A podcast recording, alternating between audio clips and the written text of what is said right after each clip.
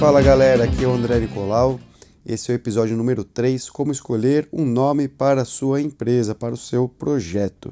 E as dicas que eu vou dar são relacionadas a facilitar a localização na internet, no Google principalmente. Eu passei durante alguns anos né, abrindo negócios, fechando, tendo projetos, por essa fase de buscar um nome e pude identificar alguns fatores comuns. E aí eu sugiro que Claro, tem algumas questões, umas peculiaridades aí do seu ramo na hora da escolha do nome, mas algumas coisas você não vai poder deixar, não vai ter como fugir. E a primeira coisa é sobre o site. É claro que você vai fazer uma empresa e não tem como não ter um website. E aí a dica basicona é vai lá no registro BR, se seu domínio vai ser .com.br, que é o mais comum né, para uma empresa brasileira, e ver se ele está disponível. É só entrar em registro BR já vai ter ali uma barrinha, um, campo para você digitar o nome que te vem à cabeça. E aí você digita o nome, vê se ele está disponível e se tiver, meu amigo, sugiro que já faça a encomenda do nome da sua empresa. O, o ideal aqui nessa parte é que o nome do seu site seja exatamente o nome da sua empresa. Então tem dois caminhos, tem duas coisas que são diferentes. Uma coisa é você fazer o registro lá no Marcas e Patentes, que é um processo que demora um pouquinho mais tem que ver se alguém já fez o, o pedido anteriormente. E outra coisa é você ter o domínio. Se você tem o domínio, se você comprou ali no registro BR o seu domínio, isso acaba facilitando muitas coisas.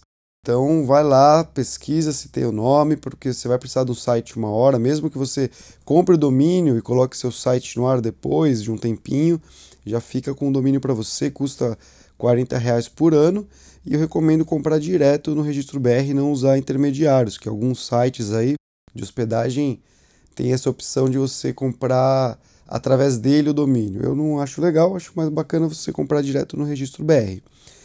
E outra coisa também são derivações do nome da sua empresa ou nomes próximos que possam gerar confusão, no caso de palavras aí com letras repetidas enfim, é, é interessante você comprar esse mais domínios, se for, se for possível para você. A segunda questão, você pode usar uma ferramenta do Google, é um pouquinho mais avançado e vai acabar ajudando bastante na hora de ranquear no Google.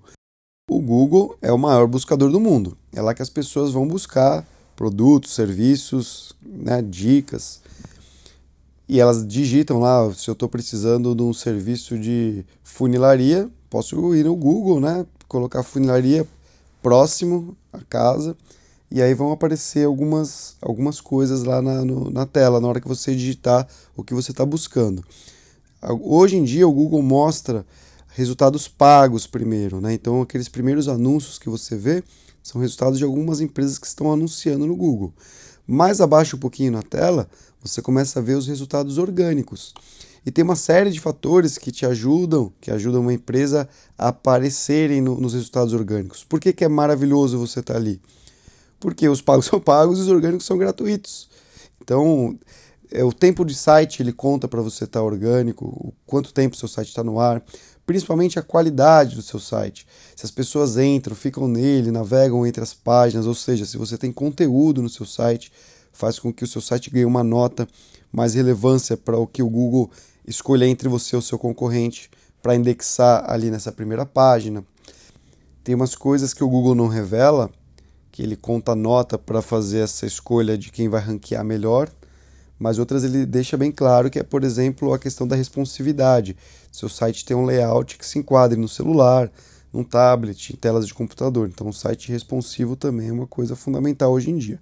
Mas voltando para a questão dos nomes. Por que, que eu estou falando do Google aqui? Eu abri esse, esse parênteses porque é claro que vai ser muito interessante se um dia sua empresa aparecer ali na primeira página do Google. E se nesse momento que você está buscando o nome da sua empresa você compreende isso, você já está bem à frente. Então imagina que uma pessoa vai buscar geralmente não vai buscar o nome da sua empresa, ela vai buscar o segmento, né? Por exemplo, escola de música, que é o caso do meu negócio um aluno pode escrever curso de canto, curso de guitarra, ou ele pode escrever escola de música. E o Google tem uma ferramenta que permite você saber por região qual é a procura por determinado termo. E mais ainda, qual é a concorrência por aquele termo. Como que funciona isso? É dentro do Google AdWords, então você tem que ter uma conta, criar uma conta no Google AdWords. Para criar uma conta gratuito. Você pode criar lá a qualquer momento, é bem simples. Dentro do Google AdWords tem essa ferramenta que é o planejador de palavras-chave. E aí você pode dar uma fuçada, você pode pôr vários termos ali para saber se as pessoas estão buscando aquele termo. Vai ser mais fácil se você usar um nome para sua empresa que as pessoas já busquem, ia ser maravilhoso. Claro que você pode criar um número, um nome próprio ali que não quer dizer nada, mas você gosta e não quer abrir mão dele, beleza.